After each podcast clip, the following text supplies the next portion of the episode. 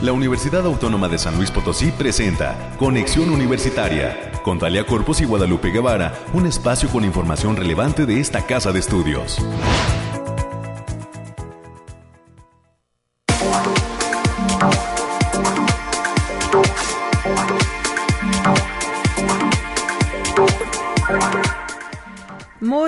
Buenos días a todas las personas que nos están acompañando en esta ocasión en Conexión Universitaria. Gracias por estar aquí en las frecuencias de casa, las de Radio Universidad 88.5 de FM, 1190 de amplitud modulada en San Luis Potosí Capital y también el 91.9 FM que tiene como sede la ciudad de Matehuala y ofrece cobertura en diferentes municipios del altiplano potosino.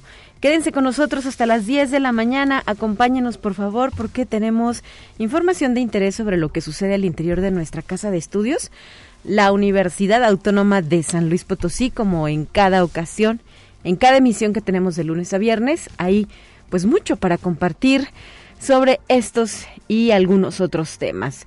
Eh, le recuerdo también que tenemos líneas de enlace, se puede comunicar a nuestra cabina, nuestras transmisiones son en vivo y en directo desde las instalaciones de Radio Universidad en el corazón del centro histórico de la ciudad de San Luis Potosí. Y el número es 444 826 1347. Se encuentra ya listo nuestro productor Efraín Ochoa para recibir sus sugerencias y comentarios y aprovecho para agradecer también el apoyo que siempre recibimos para estas transmisiones. En los controles técnicos está Anabel, como cada mañana, apoyándonos para eh, llevar a cabo este noticiario. Bueno, pues eh, le comparto a usted qué es lo que tenemos preparado para esta ocasión. A las 9.20 de la mañana, en lo que será nuestro primer bloque de entrevista, tendremos oportunidad de dialogar con el doctor Ramón Jarquín Galvez. Él es coordinador de la e Ingeniería en Agroecología que se ofrece dentro de la Facultad de Agronomía y Veterinaria.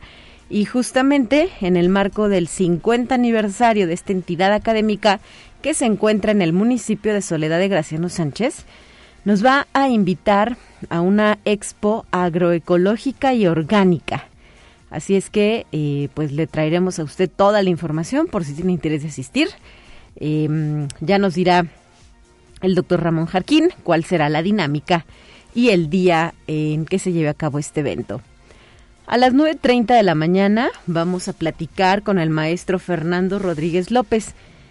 Él es integrante de la Biblioteca Pública Universitaria y en esta ocasión nos va a contar de qué manera se está brindando apoyo a las y los aspirantes a ingresar a nuestra universidad en torno a cómo se preparan para el examen de admisión. Así es que si usted tiene hijos en esta edad que se encuentren pasando por este proceso, eh, pues acompáñenos a escuchar eh, cuáles son las opciones con que cuenta la Biblioteca Pública Universitaria para respaldarlos en sus estudios.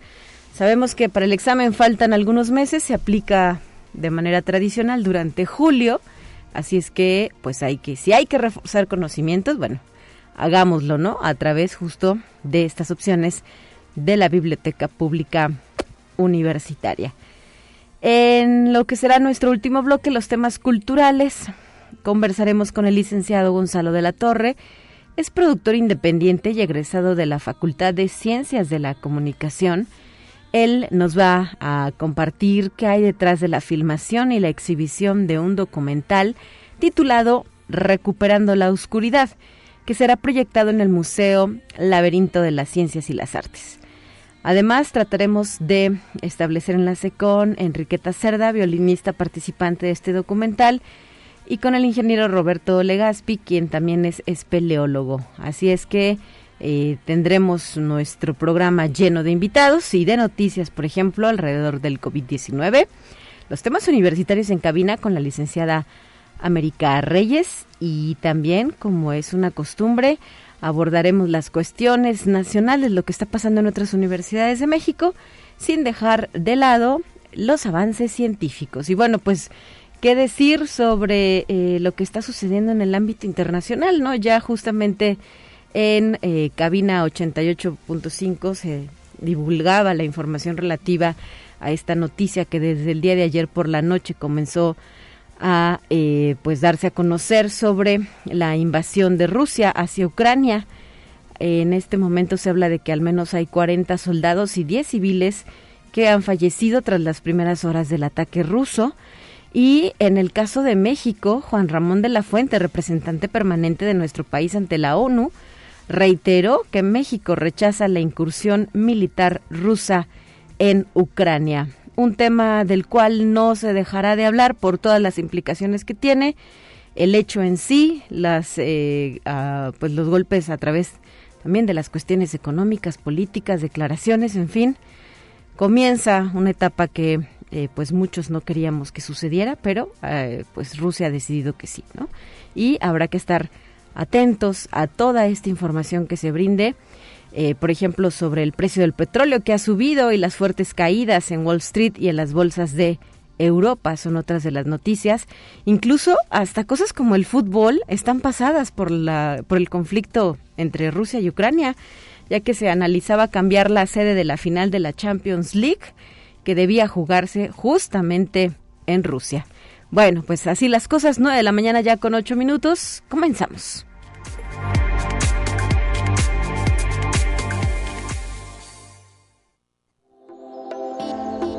Aire, frío, lluvia o calor. Despeja tus dudas con el pronóstico del clima. Hablemos del clima. Le comparto a usted que se registrará ambiente muy fresco por la mañana y temperaturas calurosas en el día. Además, bajos valores de humedad en la zona media y algunas tormentas eléctricas. En este sentido, entrando por regiones, eh, la Dirección de Protección Civil Estatal reporta que para la zona altiplano hoy se tendrá una temperatura máxima de 28 grados centígrados, una mínima de 12. También eh, para la zona centro se pronostica una máxima de 28, una mínima de 9 grados centígrados. Eh, también eh, con la probabilidad de bancos de niebla por la mañana y lluvia con tormenta eléctrica por la tarde. Es lo que se da a conocer de parte de las autoridades en materia de protección civil. Zona media tendrá una máxima de 29, una mínima de 15 grados centígrados y la zona huasteca tendrá una temperatura máxima de 33 y una mínima de 19 grados centígrados. Habremos de estar atentos al clima, ya definitivamente esta semana fue muchísimo más cálida que las anteriores. Parece que se asoma, ¿no? Todavía falta, pero pues ya empieza a pintar color y olor a primavera con estas temperaturas más agradables eh, después de mm, pues este frío inicio de 2022. 9 de la mañana ya con 9 minutos. Vamos a más asuntos.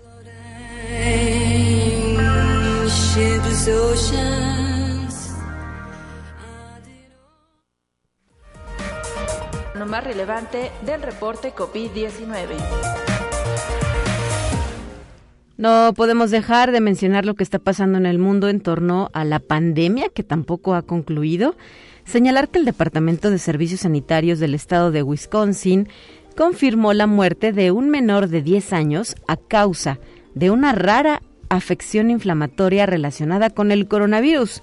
Se trata del síndrome inflamatorio multisistémico en niños que puede manifestarse tras la exposición al SARS-CoV-2 causante de la COVID-19.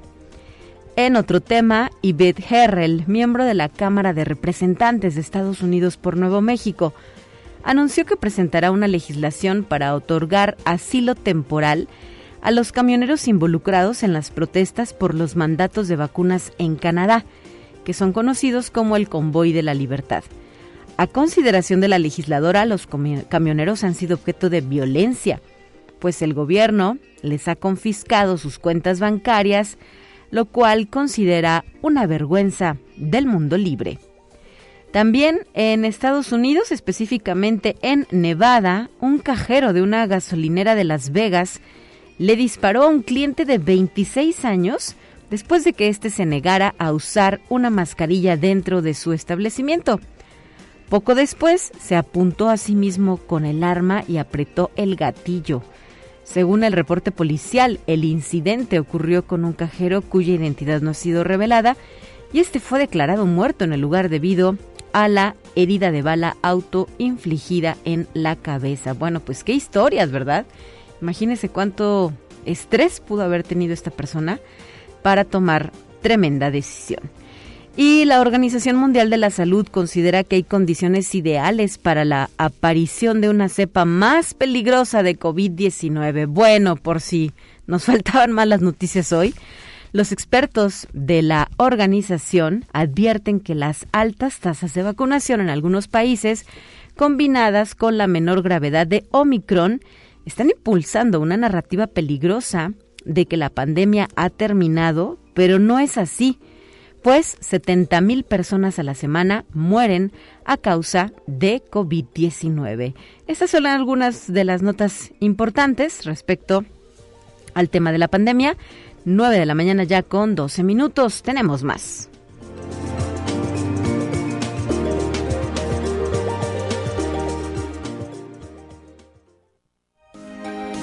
Escucha un resumen de Noticias Universitarias. Y para este bloque de información agradezco la presencia en cabina de la licenciada América Reyes, quien ya nos acompaña para dar parte de lo que sucede en nuestra casa de estudios. Bienvenida y muy buen jueves, América. Así es, Talia, muy buenos días, muy buenos y patrióticos días. Hoy es día, hoy es día de la bandera. Efectivamente, no, lo pasamos a mencionar por el tema de Rusia y Ucrania, pero ya se está realizando, ¿no? Una ceremonia Aquí en nuestra plancha de fundadores se alcanzaban a escuchar los tambores y la presencia era visible de menores de edad que venían a esta ceremonia eh, de juramento a nuestro lábaro patrio. Sí, cabe destacar que también se están reactivando este tipo de actividades que tenemos dos años que no se llevaban a cabo de manera presencial y que habíamos dejado de lado. Bueno, Día de la Bandera y también es Día del Mecánico, así que felicite a su mecánico favorito, por favor, este, en una de esas. Bueno, vamos a darle a la información. Y más de 30 estudiantes de las licenciaturas en Psicología y Psicopedagogía de la Facultad de Psicología de la Universidad Autónoma de San Luis Potosí desarrollan el programa de atención a la salud mental comunitaria, por sus siglas PASMEC, junto con la Dirección de Educación del municipio de Villa de Reyes. Así lo detalló la doctora Guadalupe del Carmen Olvera León. Ella es titular de la Coordinación de Extensión y Responsabilidad Social de la Facultad, quien dijo que se brinda atención en el desarrollo psicopedagógico de niños y niñas de edad escolar de diversos ejidos, entre otros temas. Y la doctora Vanessa Olivares Iliana, investigadora del Instituto de Física, dio a conocer que se integró a la red Sembrando Conciencias, conformada por 21 científicas mexicanas ganadoras del Premio Internacional L'Oreal UNESCO AMC para difundir y divulgar la ciencia, así como una estrategia para disminuir la brecha de género. Y en la Facultad de Ciencias Sociales y Humanidades se va a presentar el próximo 2 de marzo del presente año una conferencia magistral esto con el motivo del vigésimo aniversario de la entidad, denominada La importancia de las ciencias sociales y humanidades en la construcción del futuro. Esta estará a cargo de Karina Batillani, quien es secretaria ejecutiva del Consejo Latinoamericano de Ciencias Sociales, CLACSO. Para mayores informes e inscripciones pueden mandar un correo a gtorres7 Y en el campus Tamazunchale se les invita a participar en el diplomado en psicoprofilaxis laxis obstétrica, que comprenderá 180 horas de trabajo los fines de semana en formato semipresencial. Las inscripciones están abiertas hasta el próximo 18 de marzo del presente año. El cupo es limitado. El diplomado puede servir como opción de titulación para egresados de la licenciatura en enfermería con orientación en obstetricia de este campus. Para mayor información puede comunicarse a los teléfonos 483 36 24 500 a las extensiones 7459 y 7466. Y la Facultad de Derecho invita a conocer la convocatoria de la especialidad en Derecho Privado, que tiene una duración de tres semestres. El inicio de cursos está proyectado para el mes de agosto de este año. La inversión por semestre es de 10.200 pesos. Para mayores informes pueden mandar un correo a kgalvan.uaslp.mx o bien en el teléfono 4448 26 1450, la, la extensión es la 8364 y recordarles que la fecha límite de inscripción es hasta el próximo 31 de marzo. Y la División de Difusión Cultural de esta Casa de Estudios ha abierto las inscripciones de los talleres que se otorgarán durante la realización de la edición 46 de la Feria Nacional del Libro. Los temas a tratar son de palabras y en papel, taller de libro túnel, grabando, creación de estampas con técnicas experimentales. Esta historia la escribes tú, taller de pintura para principiantes, entre otros. Para mayores informes e inscripciones pueden mandar un correo a talleresculturales.uaslp Y el Centro de Investigación y Estudios de Posgrado de la Facultad de Contaduría y Administración invitan a la conferencia Smart Key Transformación Financiera, que estará a cargo de Daniel Ortiz y que se realizará este sábado 26 de febrero en punto de las 11 horas. Esto será en el auditorio de la Unidad de Posgrados. Y, por, y también la licenciatura en Criminología de la Facultad de Derecho de la UASLP invita a inscribirse al curso Criminología para no criminólogos y que tiene una duración de 30 horas. Se llevará a cabo a partir del 28 de marzo y hasta el 4 de abril. Las sesiones serán vía Zoom en horario de 17 a 20 horas. Para mayores informes sobre costos e inscripciones pueden mandar un correo a lucia.montejano.uaslp.mx. Y en avisos dominicales, no aunque no sea domingo, a toda la comunidad estudiantil del campus Pedregal se les informa que el programa de medicina preventiva está presente en las instalaciones de la Facultad de Ciencias, llevando a cabo atención nutricional y de enfermería presencial previa cita. Entre otras acciones, se tendrá toma de glucosa, seguimiento a hipertensos, sistemas de planificación familiar, orientación sobre prevención de adicciones y control de peso. Esto en un horario de 10 a 15 horas. Pueden agendar la cita a través del correo pips.cienciaspedregal.gmail.com y también nutrición.pips.gmail.com y los esperan en la planta baja del edificio 1. Muy bien. Muy bien, América. Gracias por traernos estos temas a la cabina de conexión universitaria.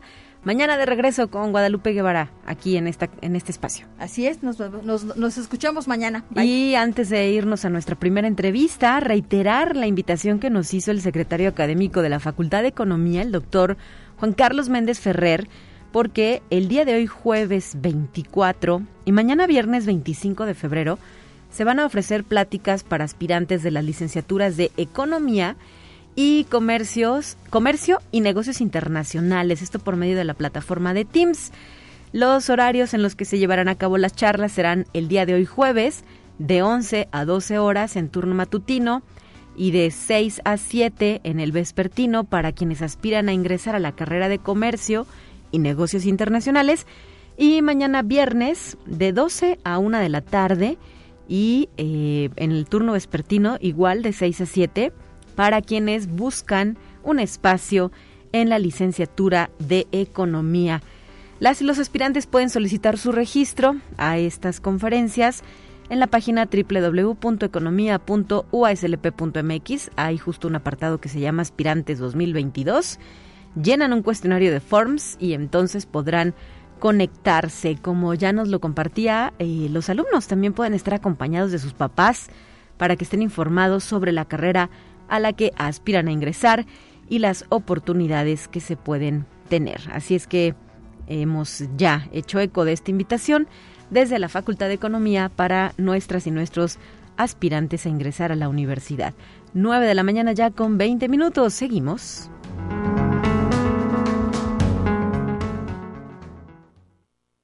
Te presentamos la entrevista del día.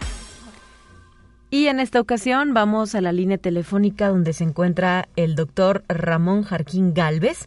Es coordinador de la Ingeniería en Agroecología que se ofrece dentro de la Facultad de Agronomía, Veterinaria de nuestra universidad. ¿Cómo estás, doctor? Muy buenos días. Muy buenos días, estimada Talia. Pues muy contento de estar contigo y con tu auditorio nuevamente. Así es, y más en esta ocasión porque sabemos que tienen ya algunos eventos en puerta en el marco de lo que es el 50 aniversario de la facultad y la semana misma, ¿verdad? Está en marcha la semana de la Facultad de Agronomía desde el pasado lunes. Es correcto, pero particularmente pues el día 25 de febrero festejamos el 31 aniversario de la creación del programa de ingeniería en agroecología a nivel licenciatura. Fue el primer programa educativo que se creó en nuestro país con este perfil. Entonces pues, estamos muy congratulados con ello y está en el marco del aniversario de la facultad, definitivamente, y de esta semana de, de agronomía. Ustedes saben que el 22 de febrero fue el Día del Agrónomo, sí. el nacional, pero nuestro día como programa educativo es el 25 de febrero. Así que aquí estamos. ¿Y cuál será la dinámica de esta expo? ¿Tiene algún título? Me dijeron que era la expo agroecológica y orgánica. Bueno, tenemos varios eventos programados con la participación de nuestros estudiantes. Tú sabes que ese elemento fundamental de nuestro programa pues son nuestros nuestros clientes, nuestros este, eh, estudiantes y en ese sentido pues hicimos una mezcla, ¿no? Entonces eh, iniciamos con una sesión de yoga que está programada con un profesor que, que eh, externo, pero que está muy vinculado con algunos estudiantes. Vamos a empezar a las 8 de la mañana con esto, eh, para darle la bienvenida al día de la agroecología aquí este, en nuestra facultad. Y después vamos ya a instalar justamente esta expo. es una pequeña feria, es una pequeña muestra de productos agroecológicos y orgánicos eh, es una combinación entre productores y estudiantes. También tenemos algunos invitados externos para darle realce a este espacio, ¿no? Eh, y esta expo se inaugura a las 10, justamente. Después de eso... Eh, Permíteme preguntarte, doctor, ¿es expoventa o solo exposición? ¿Se va a poder consumir los productos?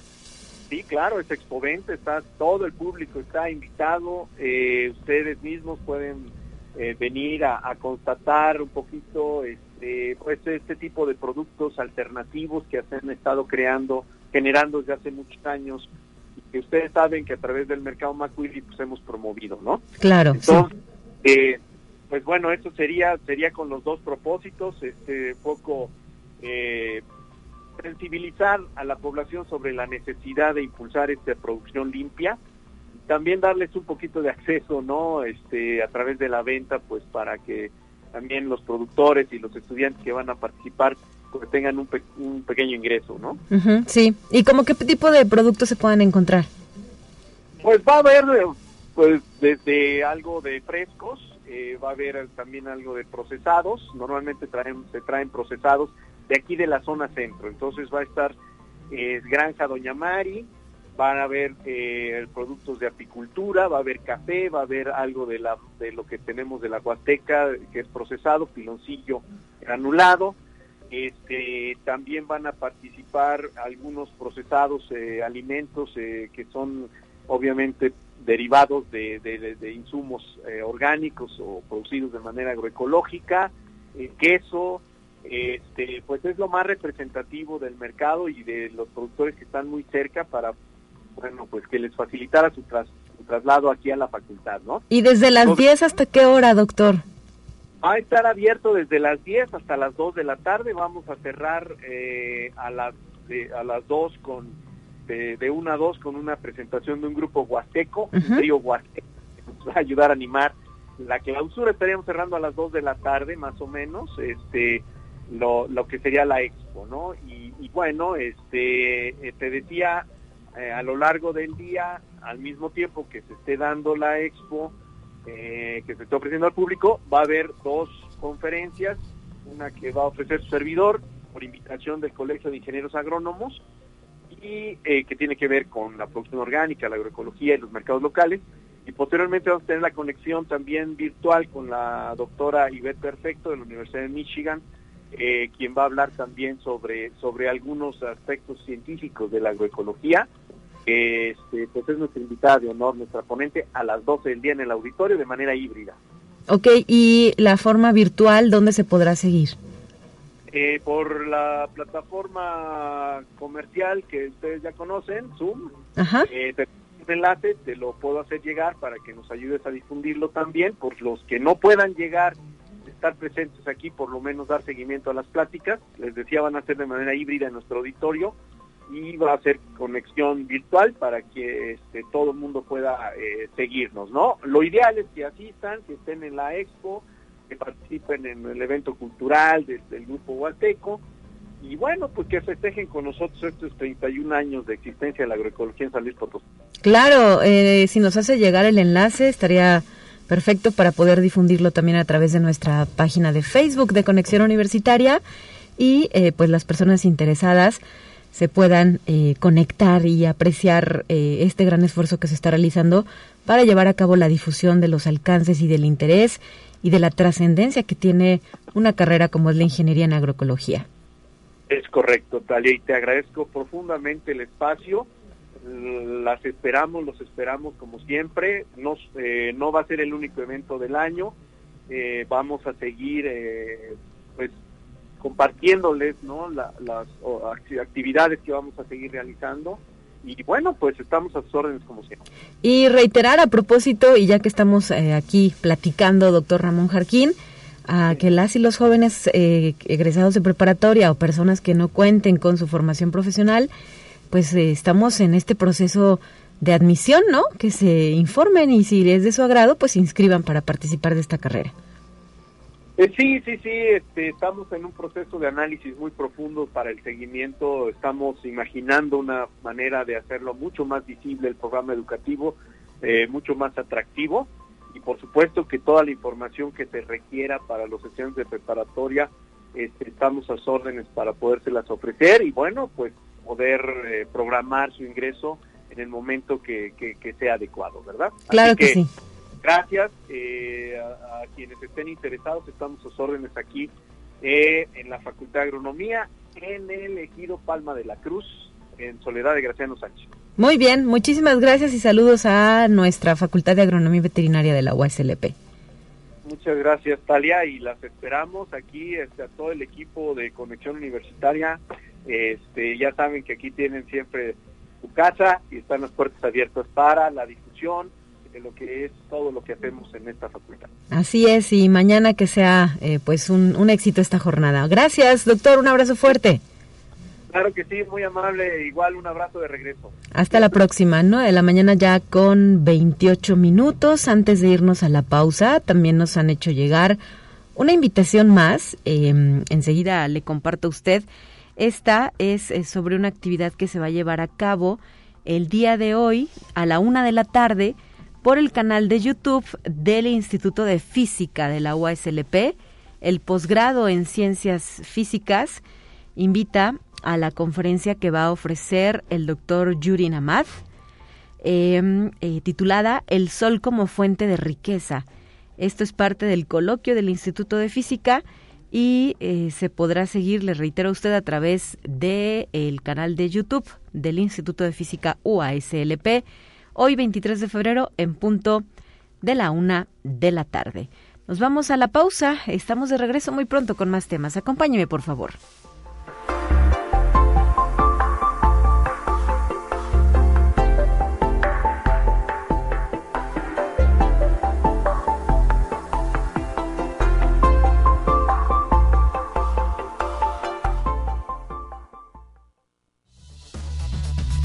Vamos a una breve pausa.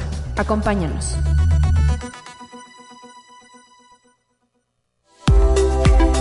Conexión Universitaria ya regresa con más información. Te presentamos la entrevista del día. Y hoy con asistencia, pero en cabina de conexión universitaria, porque al final somos vecinos, ¿verdad? Se encuentra ya con nosotros el maestro Fernando Rodríguez López es parte del gran equipo de la Biblioteca Pública Universitaria de la UASLP, que se ubica físicamente en la calle de Damián Carmona, en lo que sería eh, pues el costado del edificio central de nuestra institución. ¿Cómo estás, Fernando? Qué gusto saludarte en cabina. Bienvenido. Hola, muy bien, Talia. Estamos muy contentos de estar aquí con ustedes y a nombre de la doctora Patricia Ramos y de la licenciada Rita Saldívar, pues te damos, les damos un agradecimiento por brindarnos estos espacios para poder comentarles los que lo que tenemos listo en la biblioteca pública para el, para el público y los jóvenes también aspirantes. Así es, es que justamente uno de los momentos importantes del año es todo este proceso de admisión eh, a través del cual se selecciona a los mejores perfiles para que eh, pues formen parte de nuestra casa de estudios.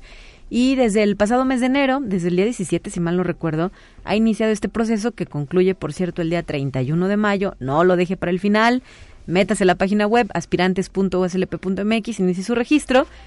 Y además es muy importante estudiar para el gran día, ¿no? Para ese día del examen de admisión. Y ustedes son una de las, de las opciones que la misma universidad ofrece. Así es, de hecho nosotros lo que les comentamos a los aspirantes, a los jóvenes aspirantes y en general a todos los que van a hacer su examen de admisión a la Universidad Autónoma, es que tienen en la biblioteca pública universitaria pues una aliada para poder llevar a cabo, para estudiar, para prepararse y para poder obtener el mejor resultado a la hora en la que tengan que presentar sus exámenes. Les comento, la biblioteca pública cuenta con más de 22 mil volúmenes de libros, los cuales pueden ser consultados en la biblioteca. Además que también tenemos bases de datos como el libro, biblioteca digital y Cengage, en las cuales también pueden hacerlo de manera remota en, desde sus casas, ¿no? Y bueno, también les quería platicar a los chavos, bueno, de las ventajas que, que tienen al acudir a la biblioteca pública para poder prepararse. Y bueno, como les comentaba, pues tienen, tienen acceso a miles de libros, información y contenidos algo importante de manera gratuita y también de forma legal. Ok. También tenemos acceso a internet gratuito. Pueden traer su dispositivo móvil, su laptop, su tablet, lo que ellos, lo que ustedes ocupen para hacer sus apuntes y acceder a internet de manera gratuita. Otra de las de las de los beneficios muy importantes es que contamos con profesionales muy preparados que bueno, no vamos a dudar en echarles la mano ahí cuando requieran hacer la búsqueda de información. Y bueno, también tienen la, la posibilidad de reunirse en equipos reducidos en este momento y también un espacio libre de distracciones, ¿no? Que es lo más importante, poderse concentrar. A veces cuando estamos en nuestra casa, pues hay algo que nos puede distraer, ¿no? Tal vez ahí su hermanito, la mamá que va por las, las novelas, las novelas, el ruido, todo eso, ¿no? Bueno, también estamos, bueno, aquí lo que lo que tenemos es que no somos una biblioteca solamente física, también estamos online. Nos pueden encontrar en nuestra página que es bpu.uaslp.mx y también, bueno, les decía, nuestras bases de datos y también nos van a encontrar en las redes sociales. Y también, bueno, algo que les quiero mencionar es que también durante sus descansos, pues pueden disfrutar también de aquí de lo que es el centro histórico, pueden darse un paseo, distraerse, ir a comer y regresar para seguir sus, sus su método de estudio. Sí, pueden entrar y salir, ¿verdad? Sin tanto problema. Sin ningún problema, pueden ir y venir.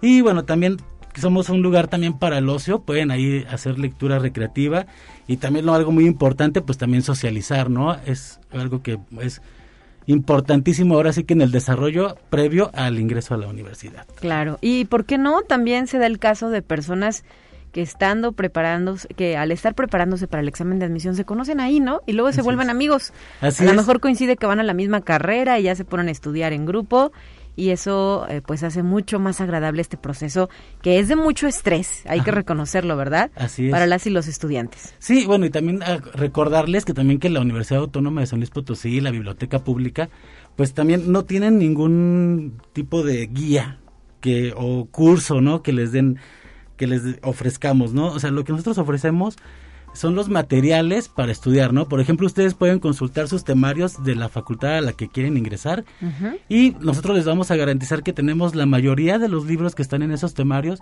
para que ustedes puedan consultarlos dentro de la biblioteca. Ya que si no quieren consultarlo así, quieren irse a su casa, también hay la opción de que pueden tramitar una membresía con la cual ustedes van, a poder llevarse sus libros a préstamo externo y también lo más importante es obtener el acceso a las bases de datos ya también de manera remota. Así es, y van conociendo además la estructura con la que cuenta nuestro sistema de bibliotecas UASLP. Así es, fíjate que es muy importante eso que mencionas porque, eh, bueno, a veces yo hasta les cuento a veces mi historia, ¿no? Digo, cuando entré a la universidad, pues no tenía tanto conocimiento de la de las bibliotecas como tal, ¿no? O sea, como universitarias y pues bueno, sí batallas un poquito en adaptarte, ¿no? Ya cuando conoces previamente cómo funciona el catálogo, cómo funcionan los servicios, que los préstamos, cómo estar así que en, en sintonía con la, con la biblioteca, pues ya es muy fácil llegar a, la, a, tu facultad cuando ya estés en la uni y pues ya desenvolverte como una persona independiente dentro de la biblioteca, ¿no? Eso es muy, muy importante. Y además señalar que el sistema de bibliotecas se agrupa a, pues yo creo que serán que como 30, 40 bibliotecas en, mm, todo el estado, ¿verdad? Ajá, aproximadamente cada facultad tiene su centro de información o su biblioteca departamental. Eh, y bueno, también los campos foráneos tienen ya su, están equipados ya con sus centros de información o con bibliotecas departamentales, entonces bueno, garantizarles que cuando vayan a estar dentro de la biblioteca y se hayan preparado previamente en la biblioteca pública universitaria, pues bueno, van a encontrar también este mismo sistema en, en cualquiera de las facultades a las que asistan, ¿no? Y de hecho ya van a encontrar recursos específicos. Ajá, específicos hacia sus hacia sus disciplinas. Así es, muy bien. Bueno, pues, eh, ¿cómo ha sido el flujo de estudiantes, Fernando? Mira, afortunadamente ya con un poquito que estamos ya mejor, semáforo verde. En semáforo verde con la pandemia un poquito ya más tranquila. Pues ya hemos estado observando que llegan muchísimos estudiantes ya a la biblioteca pública, ya a prepararse. Hemos también estado con campañas en redes sociales donde los invitamos a que nos sigan. Y bueno, ya los chicos empiezan a enterarse, empiezan a asistir. Y también, bueno, es, de hecho para nosotros es hasta un gusto, ¿no? Comenzar otra vez a, a verlos caminar, a verlos este, ahí estudiando, a reunirse, ¿no? Entonces, bueno, también a veces ellos tienen grupos de estudio y bueno, qué mejor que, que hacerlo en la biblioteca, ¿no? Excelente. Recuérdanos la ubicación y los horarios de atención al público. Bueno, la ubicación es muy muy importante. Estamos en Damián Carmona, esquina con Arista. Entonces, bueno, estamos a lo que en la parte trasera, podría decirse, de la del edificio de la universidad y aquí cerquita de a un costado. A un costado, sí. A un costado del edificio de la universidad, atrás de la iglesia de la compañía, para ser más precisos. Sí. Y bueno, también nuestro teléfono nos pueden marcar para pedir un poquito más de informes, es el 826-230 en la extensión 1456. Tenemos también WhatsApp, nuestro WhatsApp es 44 43 49 37 26. En las redes sociales también estamos como Biblioteca Pública Universitaria en Facebook, en Twitter es arroba BPU-UACLP. Y también nos encuentran en Instagram, están, ahí nos encuentran como BPU CISBIB. Y bueno, también recordarles nuestro horario de la biblioteca es de lunes a viernes de 8 a 8 y los sábados de 8 a 5 de la tarde. Perfecto, porque si entre semana no hay oportunidad de ir, el sábado también abre la Biblioteca Pública Universitaria, dando todo este servicio a las y los aspirantes y al público en general, ¿verdad? Así es, bueno, de hecho es, es muy importante mencionarlo, la biblioteca pública es para toda la población, es para todos, aquí todos pueden venir a hacer uso de nuestras instalaciones pero bueno, ahora ya dicho eso, pues bueno, ahora sí estamos enfatizando, invitando a los chicos de, la, de aspirantes, ¿verdad? Para que puedan prepararse, pero bueno, en general para la población es... el servicio siempre está disponible. Pues eh, que no se les olvide que hay que estudiar para estos exámenes de admisión marzo, abril, mayo, junio, julio, faltan cuatro o cinco meses, ¿verdad? Para la gran prueba. Entonces, sí, todavía seguro se aprende algo. todavía tienen chance, acuérdense también. A los que están en prepa y próximamente vayan a salir también, pues bueno, hacerles ese recordatorio para que, bueno, si pueden desde ahorita checar cómo es que funciona la biblioteca, qué es lo que tienen que estudiar. Acuérdense que estamos en un mundo muy competitivo, somos muchos los que queremos también salir adelante, echarle ganas, prepararnos, ¿no? Entonces, pues bueno, qué mejor prepararse con antelación y estar pues 100% listos para estos exámenes, estas pruebas. Perfecto, pues gracias por habernos acompañado en Conexión Universitaria, maestro Fernando Rodríguez López. Ojalá que sigan llegando las y los jóvenes aspirantes y que aprovechen este tiempo y estas opciones que ofrece nuestra institución. Muchas gracias a ustedes y bueno, ya saben dónde encontrarnos y pues hasta la próxima, ¿verdad? Hasta la próxima, sí, nos vemos pronto por acá. Gracias, son ya las 9 de la mañana con 41 minutos y nos vamos a la siguiente sección que hemos preparado para usted.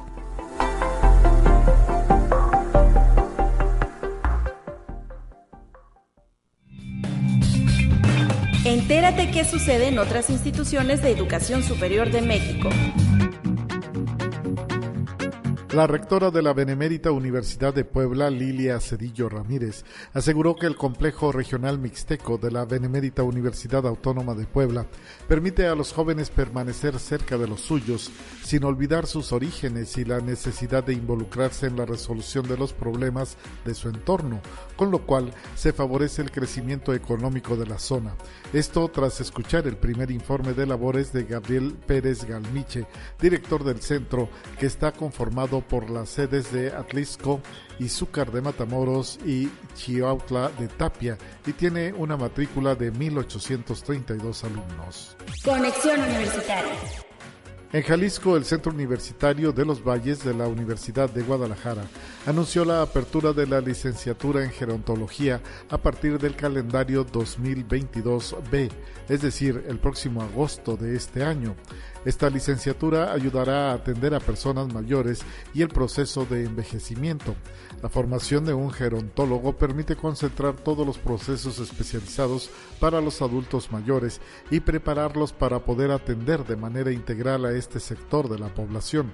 Los aspirantes a cursar esta licenciatura se pueden registrar hasta el 28 de febrero del 2022 en www.escolar.cuballes.udg.mx diagonal aspirantes. Conexión Universitaria.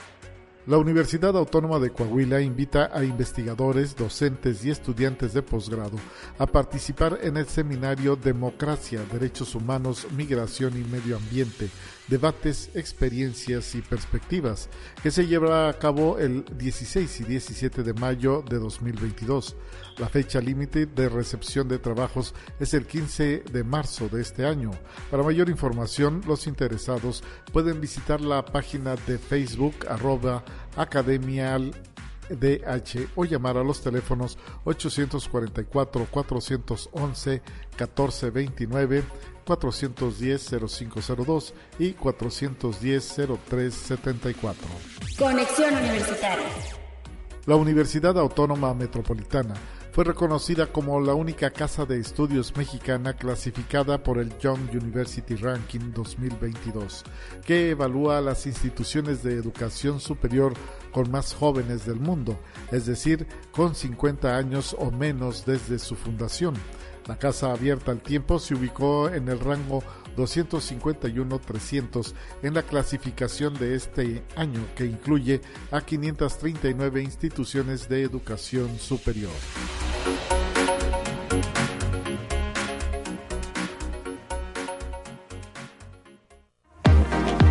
Los invitados de Conexión Universitaria al aire. Así es, en esta ocasión tenemos un invitado egresado de la Facultad de Ciencias de la Comunicación de la UASLP. Se trata del hoy productor independiente Gonzalo de la Torre, quien nos acompaña en la línea telefónica. ¿Cómo estás, Gonzalo? Qué gusto escucharte y recibirte aquí en Conexión Universitaria. Muy buenos días. Hola, Talia, buenos días. Muchas gracias por, por la invitación. Y eh, la intención es que nos compartas qué viene detrás de este trabajo que se llama Recuperando la Oscuridad. Es un documental que será eh, pues presentado por primera vez en el marco de la Noche del Laberinto que se va a llevar a cabo el día de mañana 25 de febrero. Sí, claro, pues mira, te platico, eh, a mí me invitaron a, formar parte de este proyecto que, se llamaba ya así Recuperando la Oscuridad, que es, pues bueno, un grupo de, de, espeleólogos que encontraron una cueva, bueno, un sótano vertical, pues, que tiene 75 metros de profundidad, pero lleno de basura. Entonces, pues pasaron un montón de tiempo, pues bueno, cuando ellos tenían chance, porque no se dedican a limpiar cuevas, pues cuando había oportunidad le iban limpiando poco a poco y, ya cuando llegaron al final, dijeron, ¿saben qué? Pues, ¿qué tal si hacemos un concierto, no? Y quisieron bajar a, a, músicos para ofrecer, digamos, como un concierto a la madre naturaleza para celebrar que, que se limpió eh, pues este espacio y que se recuperó esta oscuridad. Y pues a mí me tocó contar la historia, contar la historia eh, cinematográficamente, ¿no? Con una película corta de, de 14 minutos, eh, documental. Sí. Y, y pues bueno, de eso se trata a grandes rasgos este proyecto. Perfecto. ¿Te parece si le damos la bienvenida a Enriqueta Cerda Méndez, quien es violinista, también participante de este documental y quien ya nos acompaña? Bienvenida. ¿Cómo estás, Enriqueta? ¿Nos escuchas? Hola, buen día, claro que sí. Pues gracias por estar con nosotros aquí en Conexión Universitaria. ¿Qué nos puedes decir sobre la participación que tuviste dentro de este documental Recuperando la Oscuridad? Pues bueno, fue una, participación de tres músicos, el violinista Jaime Ruiz, la vocalista Azucena Isabel Cerda y una servidora que participó con el contrabajo. Este, fuimos invitados por el grupo CABE eh, para, colaborar con este pues en la celebración de, del cierre de su trabajo este, y bueno, terminamos siendo, siendo parte de, y claro que, con una amistad muy bonita. Em, el, concierto fue, fue, el repertorio fue elegido con la finalidad de, de la temática, el tema de de, pues, la urgencia que se necesita de poner atención a, a el cuidado de la naturaleza, eh, más allá de una ideología o de una creencia, sino ahora sí que es, es urgente este, pues poner el foco de, de atención ahí y, pues eso, eh, fueron cinco canciones, eh, todas son covers de distintos lugares. Sí. Mm, y eso. Oye, y algún y fue en el lugar, ¿verdad? Fue in situ este concierto. Sí, sí, este, no, eh, nos descendieron los 70 metros, creo que son. Ajá. Em, bajamos los instrumentos, bajamos con el director de, de cine Gonzalo de la Torre con su hermano.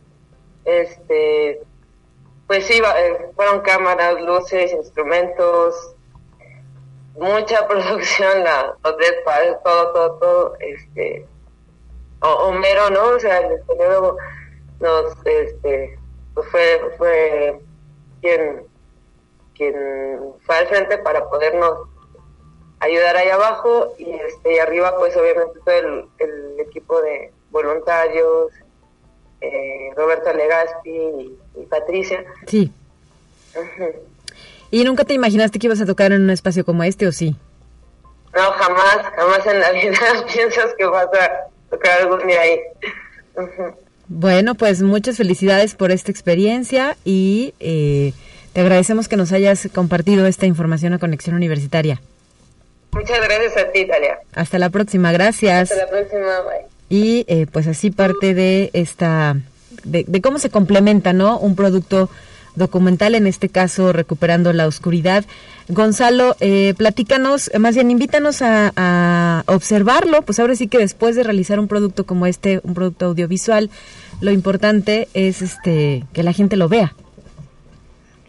Sí, claro, pues lo, lo, nosotros agradecemos ahorita el, espacio que nos ofreció el, Museo del Laberinto, eh, pues justo de las ciencias y de las artes, entonces es un, buen lugar para empezar a proyectar este trabajo y ahora sí que, que pues si la gente está interesada, está más que invitada. Eh, mañana es el estreno, pero eh, se está viendo la posibilidad de que forme parte también de, una programación del museo durante el mes de marzo. Sí. Entonces, pues cuando cuando guste, pues qué mejor que ver un, un, trabajo de cine en una pantalla de cine, ¿no? En este caso de la sala 3D entonces, pues nada, si está la oportunidad, ahora sí que, que, pues qué mejor. Que asistamos, ¿verdad? Van a tener varias proyecciones. ¿Tienes las horas específicas? Eh, de, de este viernes me parece que empiezan 7.20 y y bueno, no, no, no, no me acuerdo, pero... A ver, te ayudo entonces, mira, son 7.20, 8 y media de la noche, 9.15 de la noche y la última proyección sería a las 10 de la noche, como bien lo referías, en la sala 3D del Museo Laberinto de las Ciencias y las Artes, que ha preparado un programa muy interesante en esta noche de laberinto. Recordarle a la audiencia que inicia a las 7 de la noche el evento y tiene un costo de 65 pesos. Los niños menores de 3 años entran gratis al Museo Laberinto de las Ciencias y las Artes. Sí, exactamente. ¿Y eh, quiénes más se intervinieron? ¿Qué nos puedes decir sobre el resto de los participantes de este documental Recuperando la Oscuridad? Em, ¿Qué te motivó a hacerlo? ¿Qué te eh, instó a participar en un proyecto de esta naturaleza? Bueno, pues justamente a mí me invitó Enriqueta cuando estaban planeando eh, pues a mediano plazo hacer este concierto y, y, pues lo que lo que más me motivó es contar una historia que que habla sobre el, el, bien cuidado del medio ambiente, eh, de la madre naturaleza sobre tal, y que tiene mucho corazón eh, en ese sentido, que todos lo, lo, que todos los que participan, porque hay un montón de voluntarios que ayudaron a lo largo de las jornadas, todos lo hacen tanto por amor al arte, pero también más por el amor a la naturaleza. Eh, porque pues como decía son voluntarios somos somos voluntarios en, en, este caso en este proyecto. Sí. eh, los espeleólogos principales también son es Patricia Izar es Homer Resendiz y Roberto Legaspi eh, bueno, con los que más me tocó eh, tratar. Obviamente hay mucha más gente detrás, eh, pero, pero por lo pronto, en, en, el caso también del documental, son como los personajes principales, además de los músicos y los voluntarios. ¿Y el lugar donde se encuentra físicamente? ¿En qué área de la, de la entidad está? Eh, es dentro de, de, bueno, por Sierra de Álvarez. Ok, en zona media. Yo, sí, sí, justo. ¿Y ya habías estado ahí antes? No.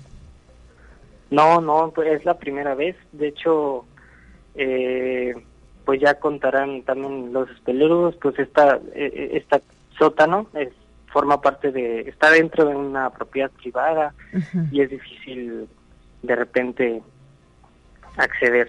Ok. Oye, ¿y qué otros planes hay para este documental? ¿A dónde lo piensas llevar? Eh, ¿En dónde se puede ver, además de las proyecciones del día de hoy? Eh, bueno, estamos viendo, estamos concursando en, distintos festivales. Por lo pronto ya hemos sido seleccionados en uno que se llama eh, Mexican Outdoor Film Festival, eh, que trata como de películas eh, de, de, pues de deportes y actividades extremas, ¿no? escalado y demás.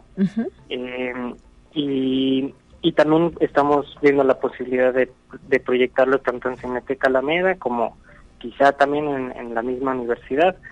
Eh, entonces, pues bueno, ahora sí que, que estén al pendiente. el grupo CABE, que, que es este que pues es un grupo abierto, todo el público está, está tiene una página de Facebook, entonces igual y también pueden estar al pendiente si están interesados tanto en sus actividades como en, las proyecciones de este documental, eh, pues los pueden ir a seguir.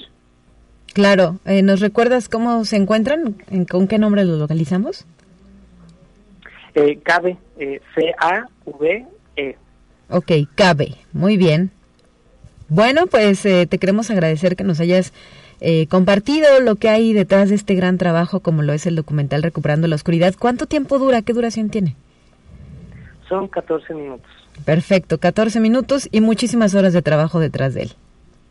Sí, y semanas de, todos los voluntarios para sacar la, la basura. Un gran trabajo. Muy bien, creo que hasta fue reportado incluso por la prensa, ¿no? Este evento. Sí, sí, me, parece que sí. Sí, hubo algunas notas de prensa que daban cuenta de ese gran esfuerzo que se realizó para llevar a cabo la limpieza del área. Pues muchísimas gracias, eh, Gonzalo de la Torre, productor y egresado de la Facultad de Ciencias de la Comunicación de la UASLP.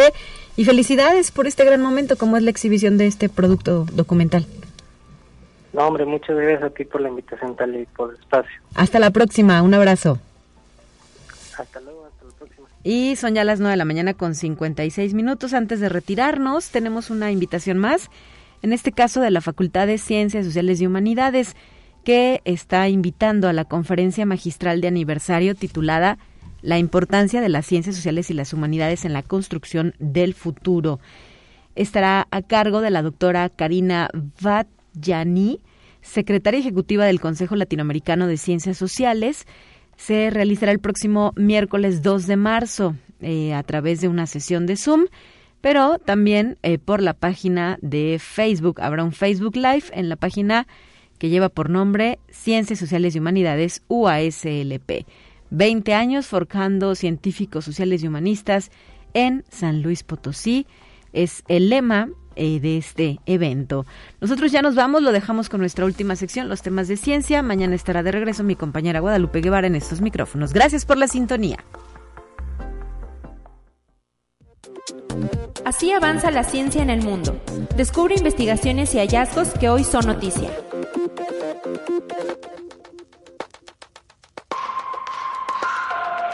El avance del cambio climático incrementará en todo el mundo el riesgo de incendios forestales devastadores en las décadas por venir. Así lo advierte un estudio divulgado por el Programa de las Naciones Unidas para el Medio Ambiente y Grit Arendal, una organización ambiental sin fines de lucro con sede en Noruega. La publicación califica al fenómeno como una crisis mundial de incendios forestales y proyecta que esos desastres aumentarán un 30% para 2050 y más de un 50% para el fin del siglo. Conexión Universitaria. En pleno siglo XXI, en el país de la libertad, Estados Unidos, queman y prohíben la lectura de libros. Así lo viene documentando PEN América, una ONG que defiende la libertad de expresión con eje en la literatura y los derechos humanos. Desde enero de 2021 se presentaron 156 proyectos de ley en 39 estados para limitar en escuelas de educación básica, media y superior públicas y privadas la actuación de las y los docentes con la intención de evitar que hablen de raza, racismo, género y sexualidad. Y si abordan el comunismo, marxismo o socialismo, tienen que advertir que son un peligro. Conexión Universitaria.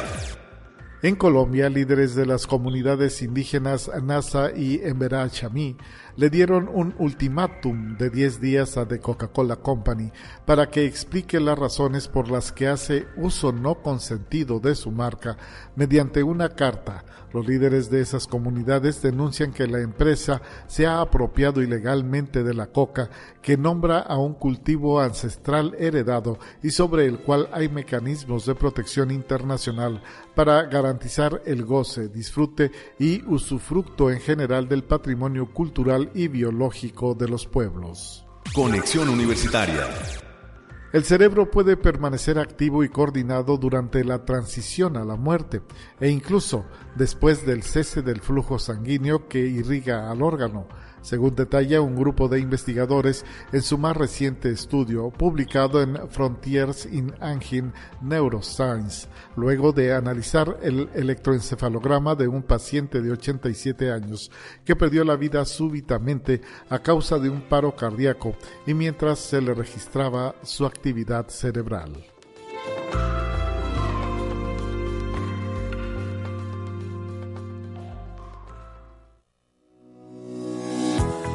La Universidad Autónoma de San Luis Potosí presentó Conexión Universitaria con Talia Corpus y Guadalupe Guevara. Sintoniza de lunes a viernes de 9 a 10 horas en Radio Universidad 88.5 FM y 1190 AM en San Luis Potosí. En el 91.9 FM con cobertura en el Altiplano Potosino o en el resto del mundo por el portal www.uaslp.mx y la app UASLP de descarga gratuita.